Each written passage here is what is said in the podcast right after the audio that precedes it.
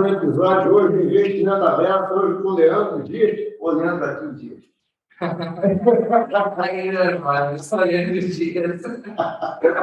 Vamos lá. Já está aqui batendo papo com o Leandro aqui, explicando um pouco a Aquintec aqui. A gente começa o investimento em dessa hoje, primeiro agradecendo o Leandro, né, pelo tempo dele aqui, estamos conversando aqui e tal. Dá para ver que tem muito. Vocês vão ver quando ele começar a falar, ele faz um monte de coisa. Então, o tempo para ele é um artigo escasso. Tá? Então, eu te agradeço muito mesmo, Leandro. Agora me conta um pouquinho de Leandro e tal. Não precisa contar a história, a história toda, mas conta um pouquinho quem é Leandro, como é que Leandro surgiu com a Arquitec. Legal. Como é que Leandro e a Arquitec se juntaram, né? O que é a Arquitec? Na verdade, vem da cabeça dele. É. Foi, foi como eu estava comentando contigo, né? Em 2018, né, saí depois de empreender e fazer mestrado e. Leandro foi professor também. É, professor universitário. É, foi de pensar né, uma nova projeção de carreira, que eu segui muito essa lógica dos Estados Unidos, acho que é, meu irmão também vem dessa, dessa rotina, né? Então você faz até o pós-doutorado, e aí você está pronto para ir para uma, uma grande empresa, para ser um executivo. Que no Brasil é o contrário, né? É, no Brasil, você vai ser um grande executivo de uma empresa para depois você voltar e começar a estudar e fazer. Se você fizer doutorado, pós-doutorado, novo na empresa, vão dizer, mas você quer ser acadêmico ou você quer ser um executivo? Exato, é a cultura, né? A cultura inversa e ao mesmo tempo uma oportunidade que você quer vender uma uma, como você diz, um brilhantismo legal, mas na verdade é, se combate ainda isso né, nas grandes empresas, infelizmente. Mas eu segui esse, esse, essa rotina esse mental que meus professores me deram sempre esse, esse, esse alerta, que eu gostava também, queria falar de um tema que ninguém, que ninguém falava muito, que era esse tema do, dos afroempreendedores, né? quem são, que são, né? Com, onde estão. Fez uma tese de doutorado? É, mestrado, doutorado. Ao tema vem, você veio aprofundando. Fui, fui evoluindo até finalizar com modelagem de risco, modelos econométricos, é, equação diferencial, e trabalhar com é, modelos que ressignificassem o que é modelagem de risco, já que é, o que impede sempre impediu pessoas negras de acessarem o crédito era o motor de risco dos bancos. Então, é, como é que você desmistifica o comportamento de inadimplência que a machine learning do banco né, já incorporou ao longo dos diversos processos econômicos de desigualdade, que eles também ajudaram a construir. Você está dizendo que assim, o modelo de risco ele já tem alguns parâmetros, algumas variáveis que já dão um peso negativo. Total. Pega um, acho que é Code Bias, né, que está no, no, Netflix, que se você Não, não cheguei a ver, Um documentário que fala sobre o viés do robô no reconhecimento facial com pessoas negras, o viés que ele tem de não conhecer não reconhecer muitas vezes tonalidades de pele mais escuras por conta da machine learning ter muito mais uh, aprendizado com rostos uh, claros e, e, e, asiáticos. E como que esse tipo de reflexão uh, e, e, aprendizado da máquina estrutura, por exemplo, problemas de diversas ordens em aeroportos, entre outros lugares. Então, só do, estou falando de machine learning. Imagina uma estrutura de banco de 40, 50 anos dando crédito para pessoas e empresas com perfis completamente diferentes, num país extremamente desigual. É um motor de risco. O resto é conversa. Tudo, banco, tudo é terceirizado, né? Agora, o motor de risco, não. A análise de risco fundamentalista ou não, heterodoxo, é, é o que faz o banco ser o banco. É, o banco que nós estamos, banco, é, a questão do banco é gerenciar. Né? A receita mais ou menos vem. O negócio é gerenciar perda, não é isso? Exato. Então, sempre é, com todas as crises econômicas também que a gente viveu, também, um, poxa, é, toda a dependência que a gente tem de diversas coisas, exportação e outras coisas. É compreensível também que os bancos né, acabassem, é, por um, um mercado oligopolista, né, que a gente vive, é, com 180% do crédito na mão de instituições, é natural que as instituições ditem as regras de como será ou não, principalmente quando são instituições ligadas ao governo que acabam também né, se enviesando por questões políticas. Sim. Por ligações de interesses difusos. É. Aí piorou, né?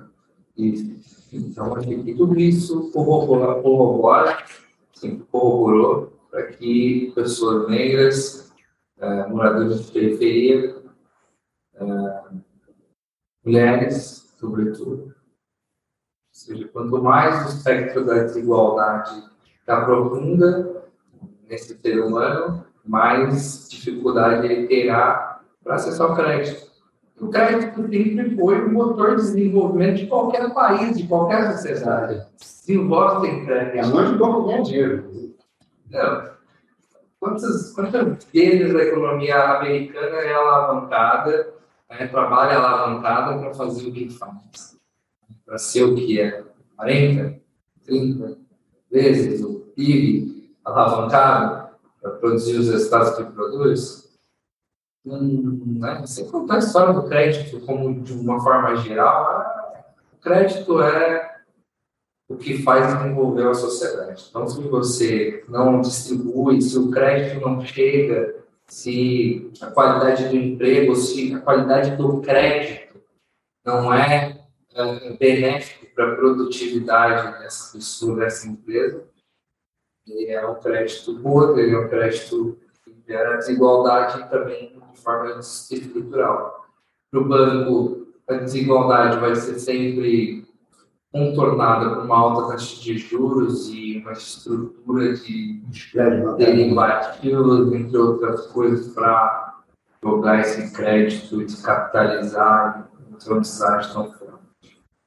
Ah, as pessoas da empresa menor, quanto mais pobre, mais endividado e com comportamento de crédito patenteado na tese em seus 60%.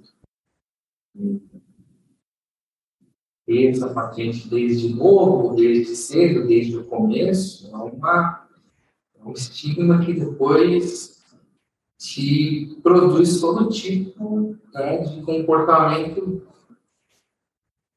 de, de, de, permanecer como empregado, de não empreender, de não se desenvolver, de desenvolver sua comunidade, sua família. É um, é um processo cíclico né, que a modelagem de risco tem peso total sobre isso. Foi sobre isso que eu me empenhei em desmistificar estrutural, realinhar, sei lá, vou fazer. Mas, você fez a sua tese quando você, o tema da tua tese, é, repete aí, o tema é Economia da discriminação. Tá. É um tema, é, um, é uma área, uma linha de pesquisa dentro da economia. No Brasil, não tem nenhuma faculdade que tenha essa linha de pesquisa. Eu fui buscar fora. Essa linha de pesquisa é uma linha de pesquisa que tem discriminação de preço, tem economia da discriminação. Friedman começou a estudar em 1950 Inclusive, também uh, isso ajudou bastante a luta dos direitos civis, né? Uh, tentar entender por que pessoas desiguais uh, produzem efeitos diferentes na sociedade, ou seja, como que a desigualdade e a desigualdade racial nesse caso fazia com que a sociedade perdesse mais dinheiro ao invés de ganhar fazer com que as grandes empresas perdessem mais dinheiro ao invés de, de ganhar com a desigualdade. Né? Pensa que algumas análises fundamentalistas economistas que quanto mais desigual é, dentro dessa pirâmide. Aquela história lá. Mas esse. É, essa é uma má interpretação lá do que, né? A apropriação marginal, ah, tem que deixar acumular porque o cara vai gastar menos. Exato. Então, o Fineto foi, foi meu ilustre com essa frase. Não, primeiro tem que deixar o bolo crescer para depois te dividir. Você pode imaginar, pode até conhecer de economia, não peça de ter bolo. Né? Se o bolo crescer, por que não vou dividir depois, hein? Principalmente se o forno é meu. Exatamente. Porra, é, exatamente. Acho que é desigualdade, né? Na verdade, fazendo um parêntese grande aqui, né? Desigualdade, em desigualdade como um todo, acho que a desigualdade tem sido o maior empecilho para o crescimento do mundo e tem sido a alavanca dessa tolerância pública. Era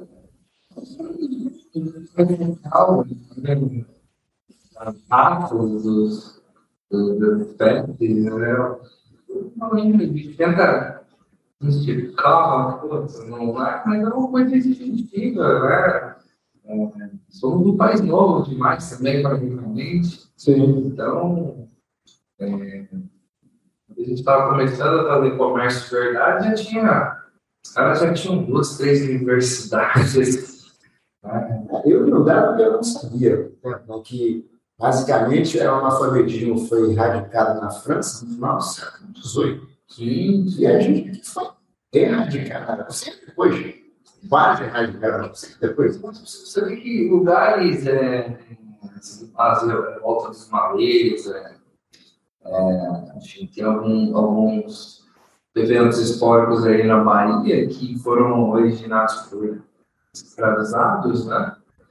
Que eram muçulmanos, porque, porque o Islã na África já há 100, 200 anos atrás, 300, né, desde a invasão árabe, ela acabou levando esse, esse alfabetização. Quando eles vieram aqui, eles já sabiam ler, já sabiam calcular, já sabiam fazer uma série de coisas que a maior parte dos escravos não sabiam.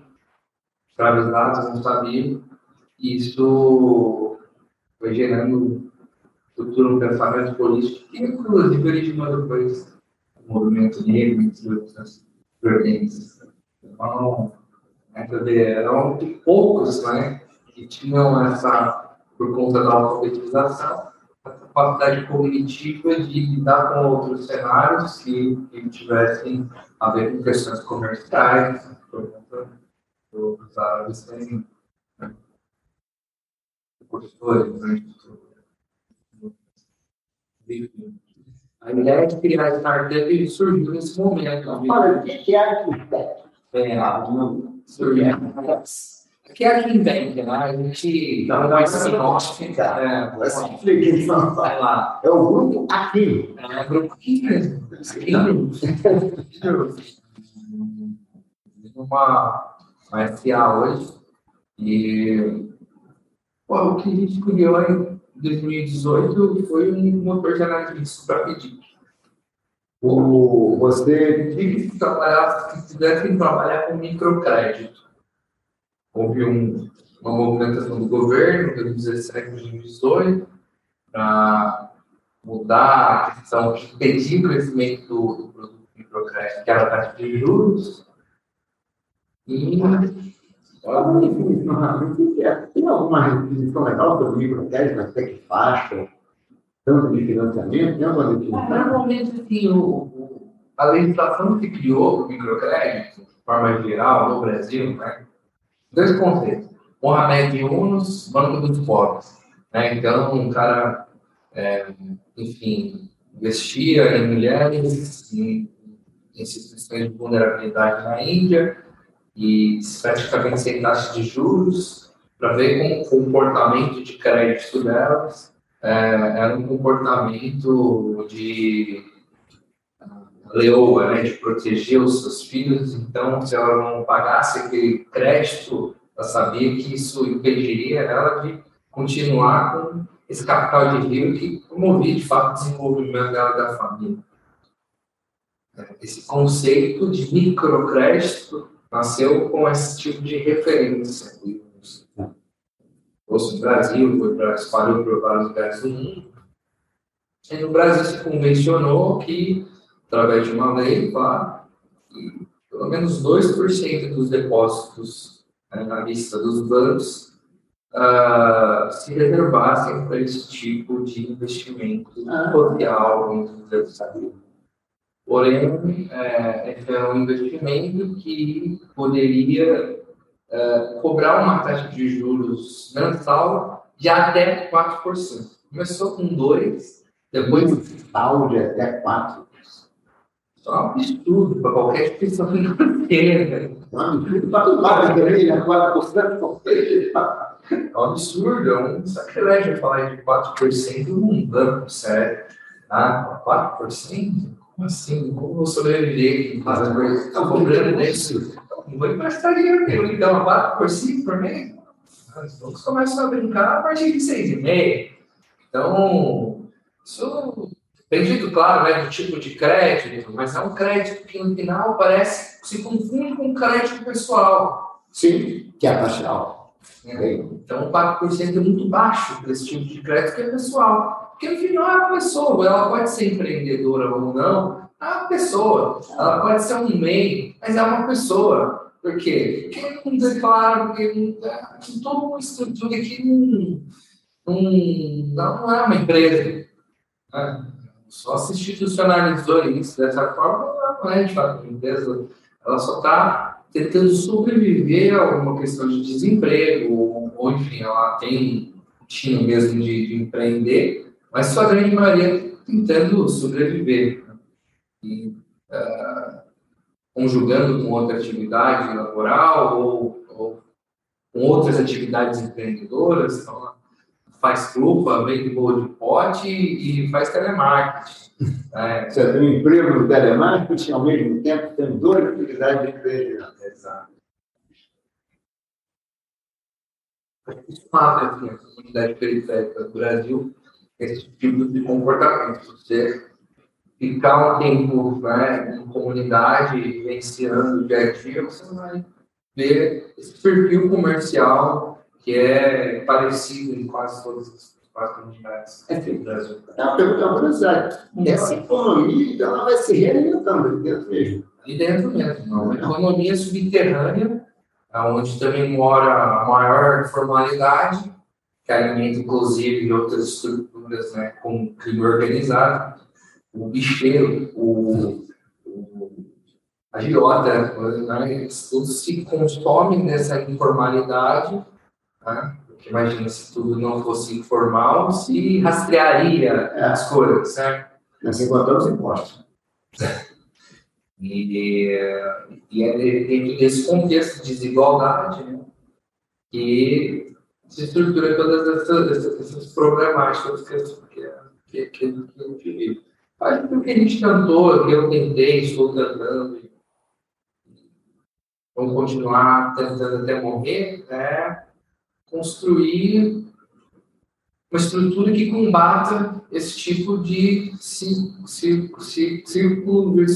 é, vicioso.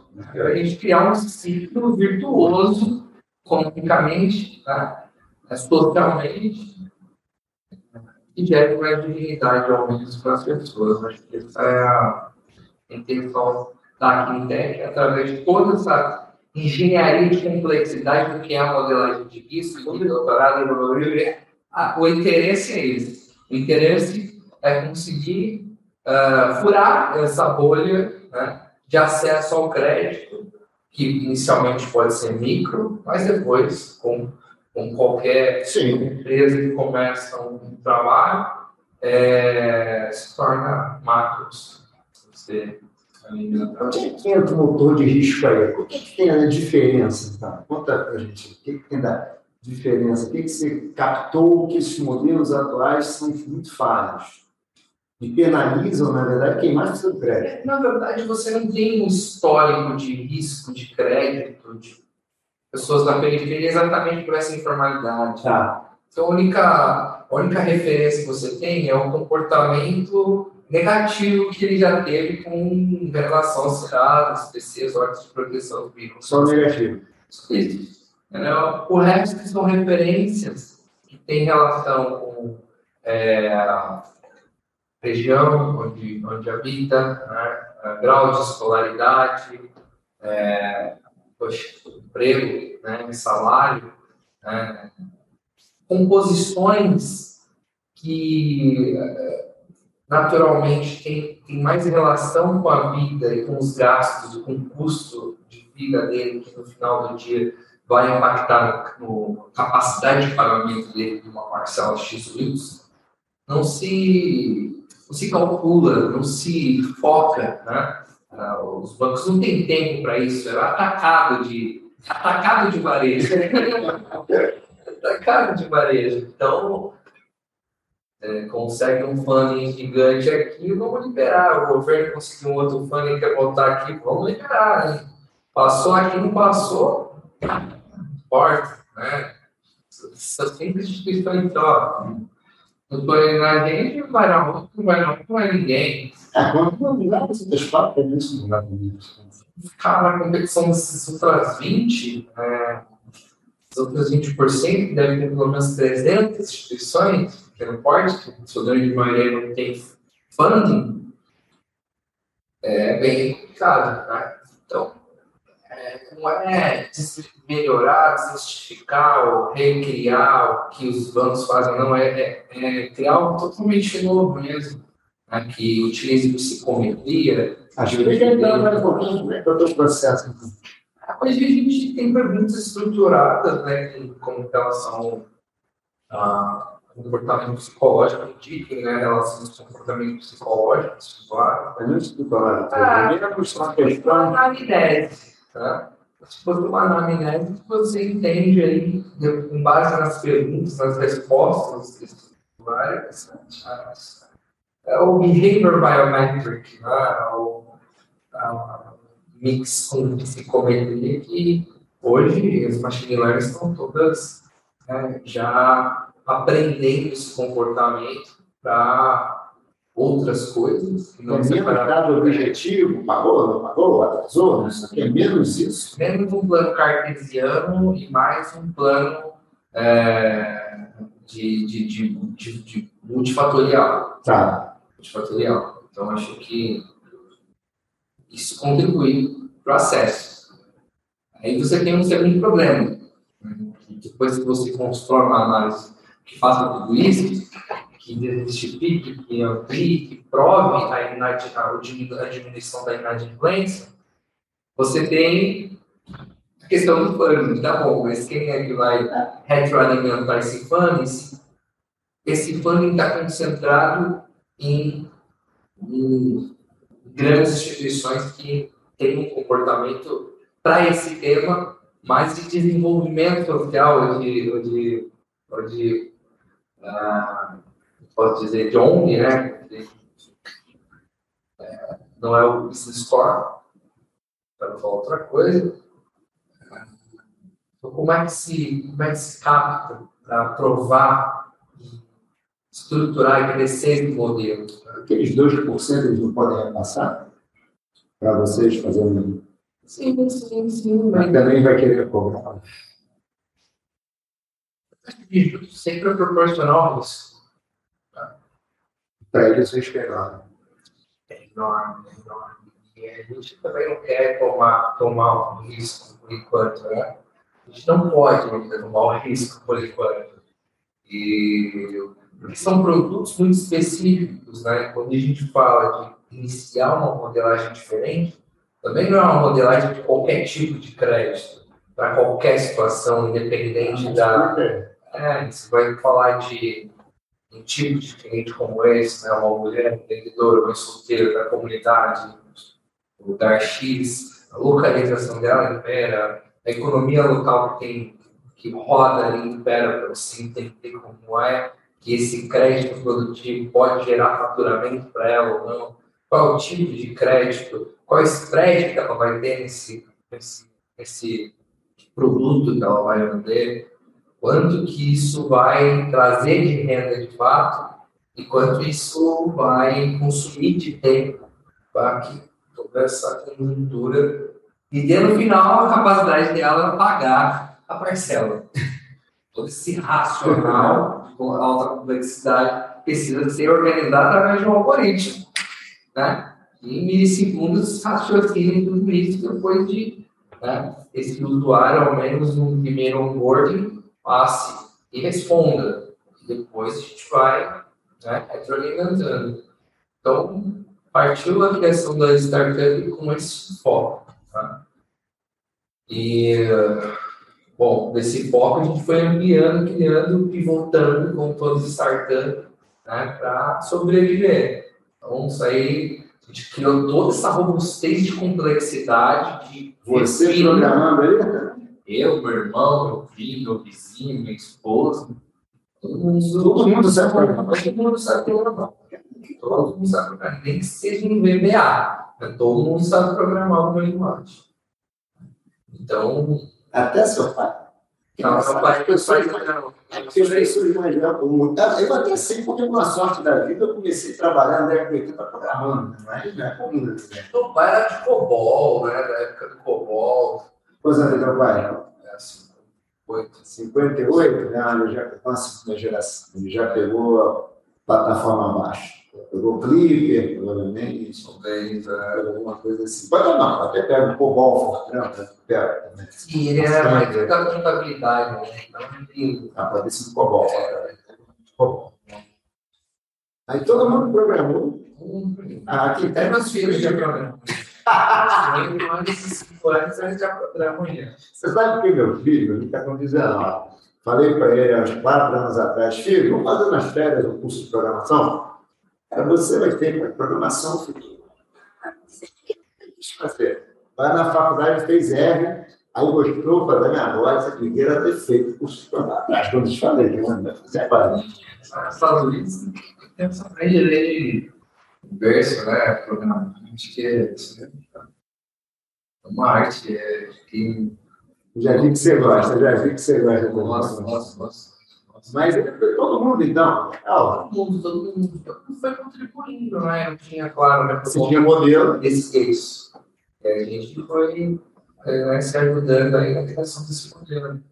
E aí, quando o modelo estava pronto, a gente chegou para oferecer para o mercado, o mercado queria pagar menos do que dois reais por análise de, de, de, de, de um algoritmo desse. Eu sei não vou, não vou, não vou, não vou matar cachorro grito, não, cara. Fazer gestão de inadimplência com pedido de tantos milhões para dois reais, cara. Não paga isso daí nem pro Senado, que só um Ctrl C, Ctrl V, é isso. É. E foi percebendo que a escalabilidade do produto também ia ser mais difícil em questão de faturamento. Hoje a gente ia fechar com um grande banco, ah, mas aí cada vez mais o motor de risco ia sofrer alterações ou até questões de propriedade intelectual é, serem modificadas ou copiadas, porque modelo é um modelo, né? Não está tão, tão assim a roda. Depois que é. Eu já falei meia dúzia de coisas aqui, você só vai ter né, uma outra coisa que você vai. Né, é o, a cereja do bolo, é, um, é a batida do leite numa temperatura diferente. É justifica, né? É uma justificação que você não revela. Mas, né, como todo tentativa, uma hora alguém acerta e faz igual o seu. Então, também ficava muito preocupado com isso. Ah, vou copiar as minhas coisas eu não sei o que. Acho que todo startupeiro aí tem, tem essa, esse receio, né? Sim. Crescer e copiar, copiar e, e, perder. Eu acho que é uma grande, uma grande estupidez, né? Porque você, você que você teve criando cura da AIDS, assim, tudo é passível de ser copiado. É, copiado, hoje em dia, é coisa que o amigo diz que tecnologia é corrida de saco, né? Cada hora alguém está um pouco na frente. Né? Exatamente. É muito difícil ter cara com 10, 10, 10, 10 passos da sua frente. É. É, não é assim. Não é pastel. então, Eu acho que essa, essa inovação a gente está sempre tentando estar na crista da onda, né? Começando a empresa aí falando já de Open Bank em blockchain. Né? O que é blockchain? Não, qual é a gente A visão de que a gente, eu já conversei com amigo, não sabe muito e tal, mas é aquele assim, sempre cada um tem uma maneira de falar. A pessoa mais de tecnologia, eu falo mais de tecnologia. Blockchain diz o teu negócio? Ele falou, por que você não fez outra coisa? Fiz o blockchain. Basicamente, porque o sistema que te, dá a independência de você fazer o que você quiser, sem uma unidade que te regularmente se centralize, que o que te centraliza é o povo, é a governança, é, é a comunidade. Não existe é, é, é coligação, existe é, favorecimento, existe transparência.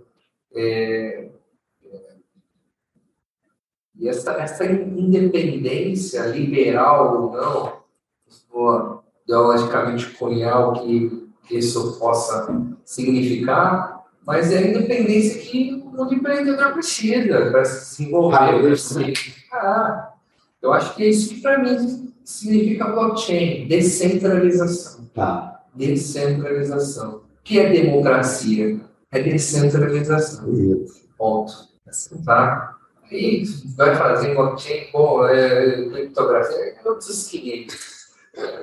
Mas é, conceitualmente para mim é isso. E aí, poxa, você pega Open Banking, dados abertos, dados bancários, dados financeiros abertos, Open Finance, e você tem uma unidade que centraliza tudo isso, então o que é Open?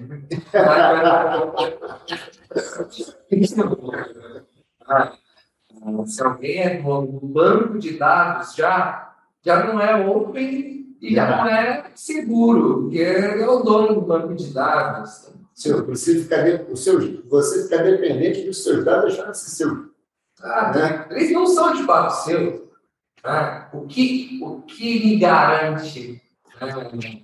o, né? a publicidade do o banco é seu, o banco é seu, a casa é sua. Você deixa que entrar, se fizer 30 cópias da chave, como é que eu vou saber quem você Você entrar de madrugada, de de semana subterrâneo. Pô, dá, é, falar que isso é transparência é um absurdo, né? uma ingenuidade né? para dizer outra coisa. Então, acho que blockchain sempre contextualiza documentos, porque aquele negócio que eu estava contando da minha história, é, por mais referência acadêmica e de treininho, não sei o que, não sei o que, quando eu chegava para fazer uma, uma entrevista, uma vaga, eu continuava cara jovem dentro de periferia. Tá? Meu background não me importava tanto. Esse estereótipo me era E, da mesma forma, ao empreender, falar que é um banco, quem é você? Quem cria banco aqui no Brasil? Quem cria banco é, é quem tem dinheiro, não é quem tem os caras são integraliza. Então, quem é você? Então, blockchain sempre foi essa nossa via de acesso. Né? Conseguir mostrar que existia. A gente começou a fazer o quê? É, o que se propunha né, centralizar o que na comunidade não existia, que era a questão do saque-depósito. Né? Então, esse cash in, cash out, que não existia por conta de ter um caixa eletrônico, que tem também questões de segurança, mas tem questões também de interesse, assim o saneamento básico, né? seja, seria muito bom, ia contribuir para uma série de coisas que traria economia para o governo. Né? Tem interesse político de se fazer ponto. Né? Tem investimento, tem dinheiro, tem interesse político. E ter uma agência dentro de uma favela, dentro de uma é, é, é, é isso. Né? O cash-in, o cash-out é, é o que, a bancarização, é que leva o entendimento do comportamento de crédito, comportamento econômico, financeiro dessa pessoa, dessa família, dessa comunidade, para depois se entender com que esse comportamento e a capacidade de tomar crédito, pagar, tudo, se desenvolve. Se você não tem a bancarização, a informação financeira para ter nessa comunidade, como é que você vai uh, emprestar?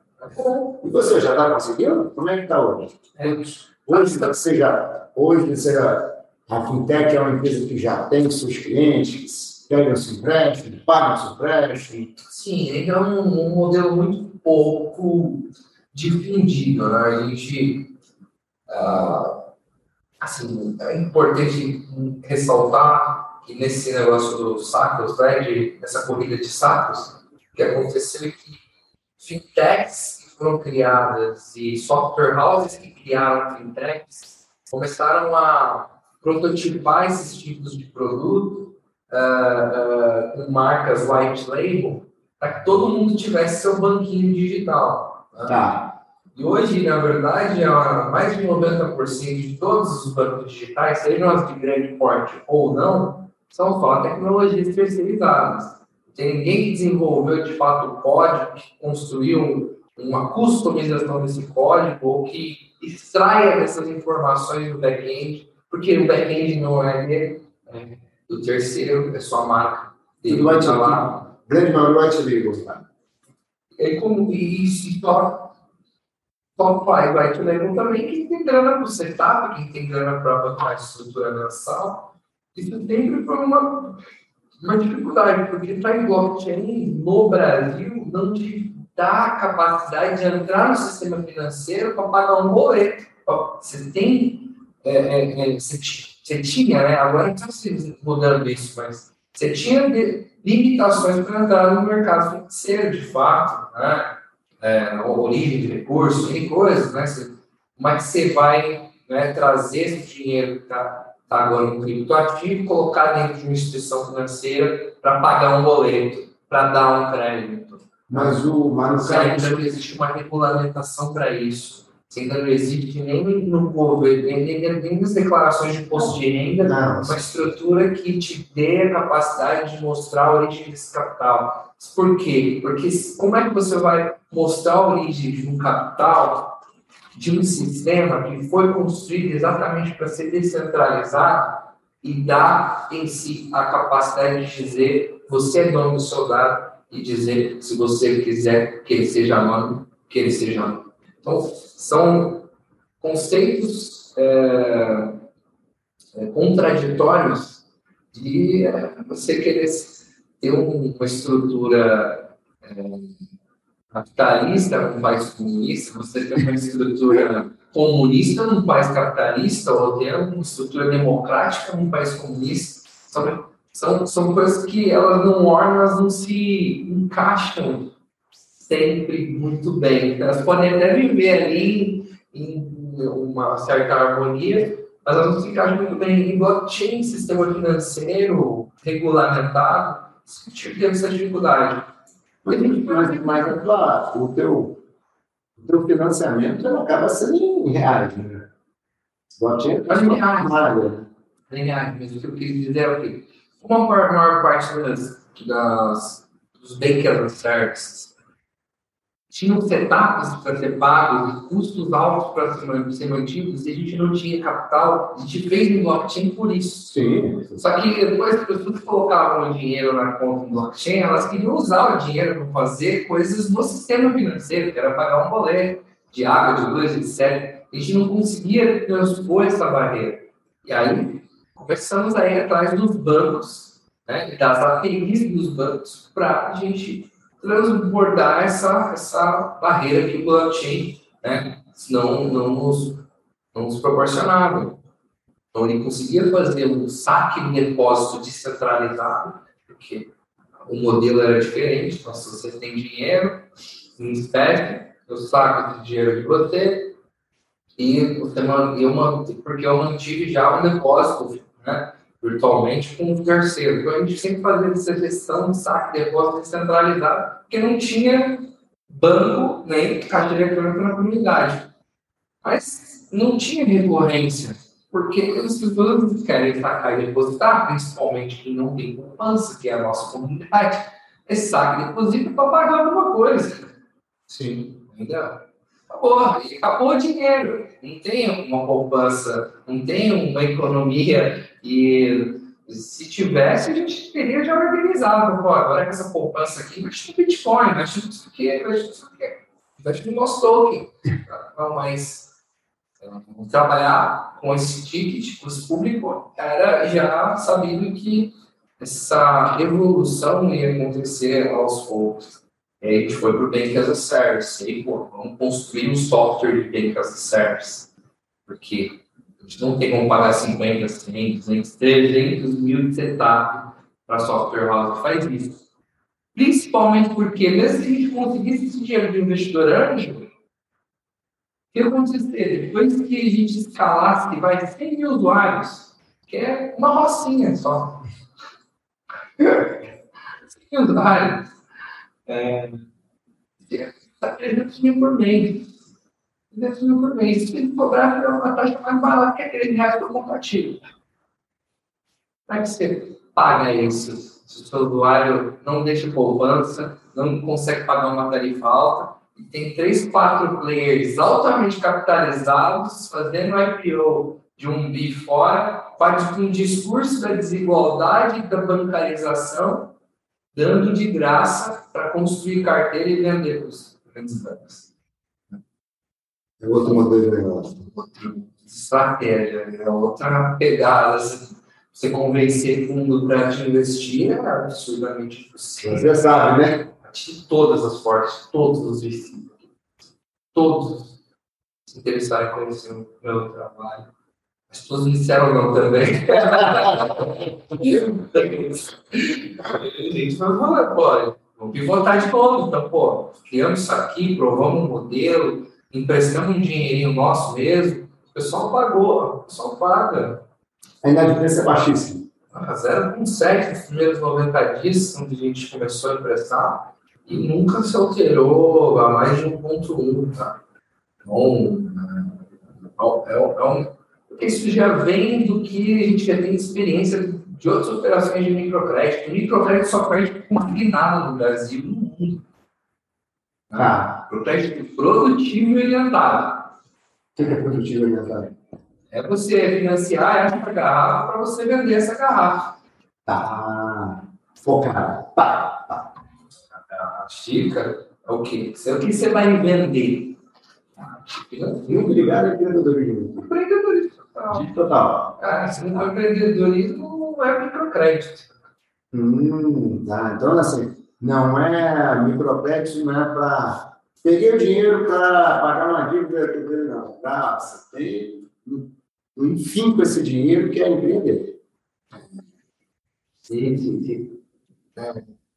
Tentaram fazer, tentam fazer o tempo inteiro novos modelos de gourmetizar o microcrédito.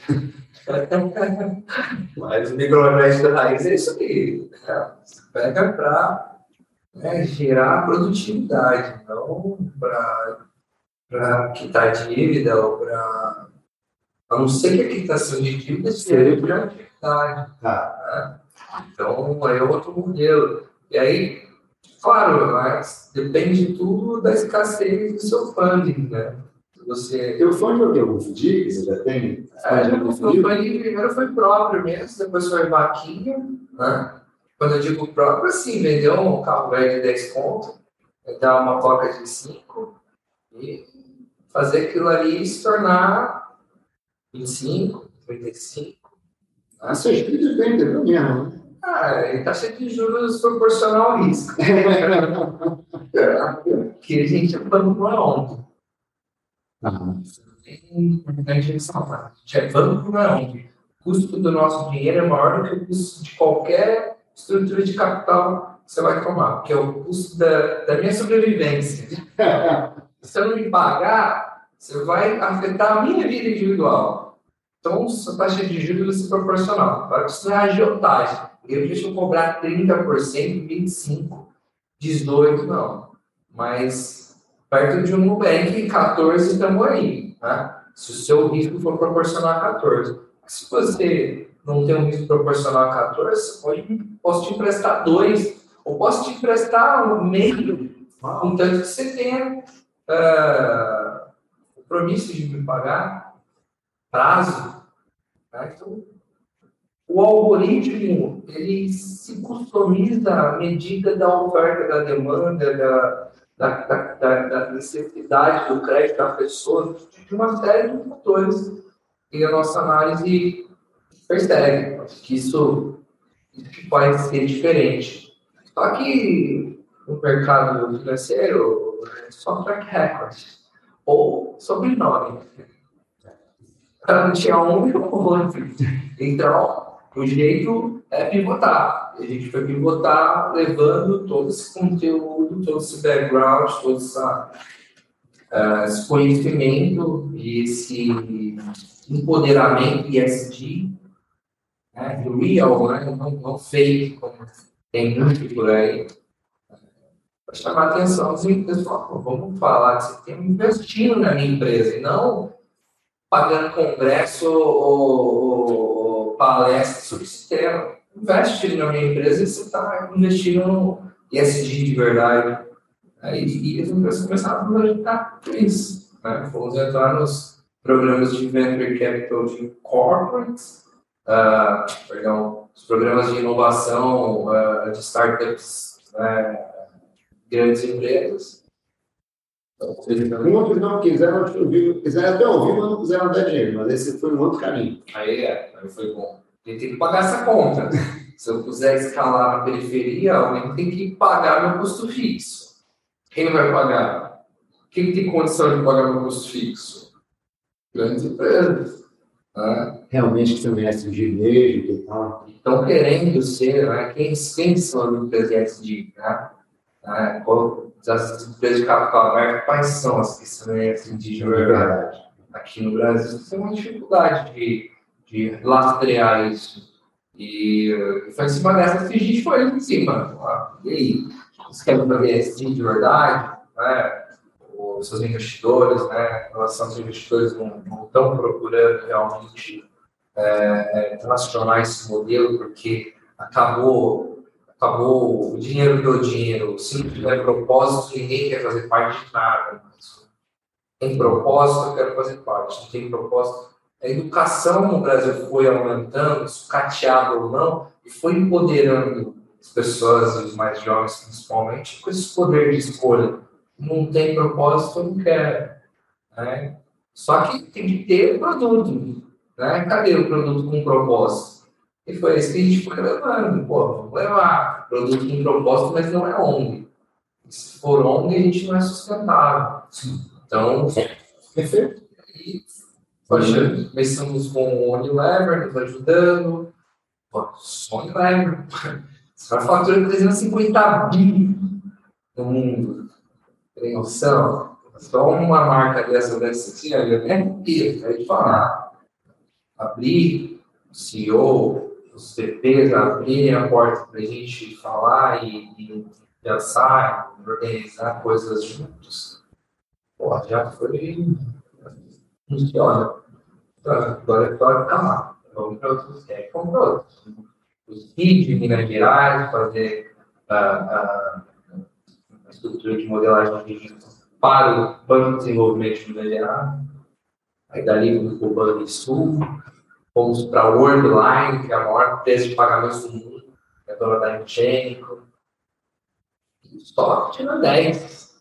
Só tinha 10 desses lugares. Todos os programas de financiamento. Banrisul, DNP Paribas, Carrefour. Aí começou. Começamos a poder pagar os desenvolvedores atrasada. Que todo mundo é freelancer, era freelancer na empresa. A gente encontrou, inclusive, em sites de freelancer mesmo, Orkana, freelancer.com, Petinias. A gente foi encontrando a galera e foi tinha que pagar, as pessoas tinham por propósito mesmo, cara, legal esse projeto, cara, legal assim, né, cara, pô, vou te ajudar aí, você pode? Pôr um negócio que custa uns 30 mil, mil reais ali, cara, parcela. Posso gastar meu tempo com isso. Pô, esse, esse. Pô, isso foi me dando criar cada código, criar cada interface. E ainda estamos aí criando. E Google esse ano, pô, vamos investir em vocês. Né? Junto com outras startups, Black Founders. Né? E ali deu a primeira guinada de grana mais grossa.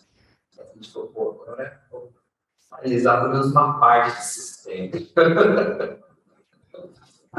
é muito sistema, é um banco. Né? Pode ser, ah, não é fintech, não é banco, é a mesma coisa. Eu só não ligo, eu só não ligo o meu, o meu back-end, né? Só não ligo minha estrutura tecnológica, infraestrutura no Banco Central. Só isso. O resto funciona igual qualquer banco. Então, isso daqui é custoso como para qualquer banco. Né? E no mercado aqui, esse desenvolvimento, isso aqui custa caríssimo. São milhões de reais que a gente fez na raça. Na raça. Centenas de milhares. Centenas de milhares. São mais de 20 repositórios. Paga. A gente. A gente, porra. Então, você hoje aqui, se for fazer um valuation só do que já tem de inteligência aqui. A gente já está integralizando os dois softwares dentro da, dentro do, do nosso, do nosso, do nosso integralizando o software, né? Então, vamos integralizar o intangível, porque tem valor, pegar uma auditoria aí, eles estão certificando, vamos integralizar o software, o valor do software. A gente tem pelo menos uns oito softwares. Então, é, eu acho que é isso, a gente foi criando desde o Gap, né? essa modelagem de risco, depois o Bank as a Service, depois o Gap, depois, poxa, estrutura de é, é, é, marketplace, porra, delivery, e porra, um monte de coisa a gente foi fazendo.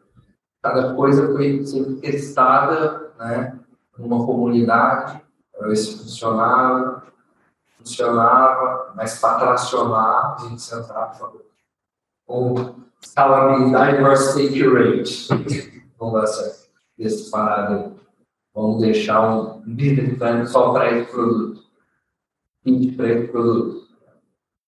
Você chega no curso de Venture Capital, você mostra toda a estrutura, o cara fala, tá louco, sabe o que quer fazer, quer fazer tudo isso daí, cara. Aqui. Olha uma coisa que aí você apresenta para ele. Ah, tá bom, ah, quero fazer isso aqui, então.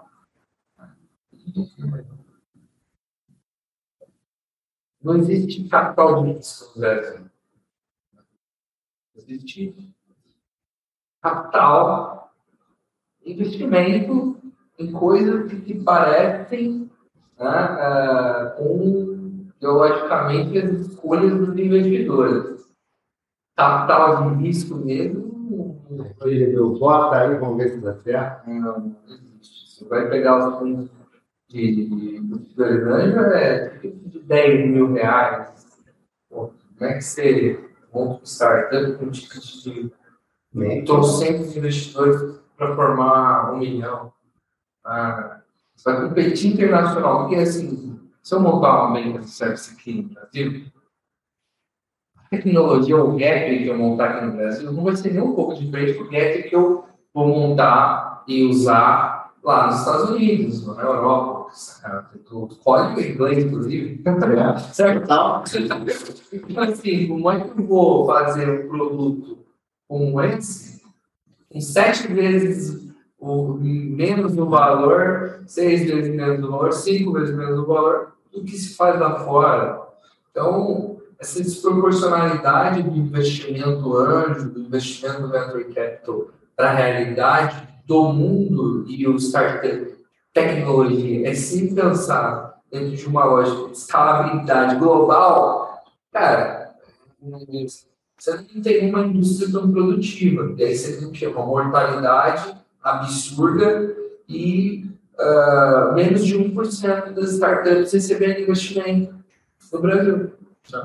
Então, imagine então uma startup SD que tem um custo absurdo para conseguir operar vindo da comunidade, em favela, nenhum, sendo, querendo ser banco e não tendo nenhum ex-vice-presidente de banco sentado na, na, na cadeira de CEO.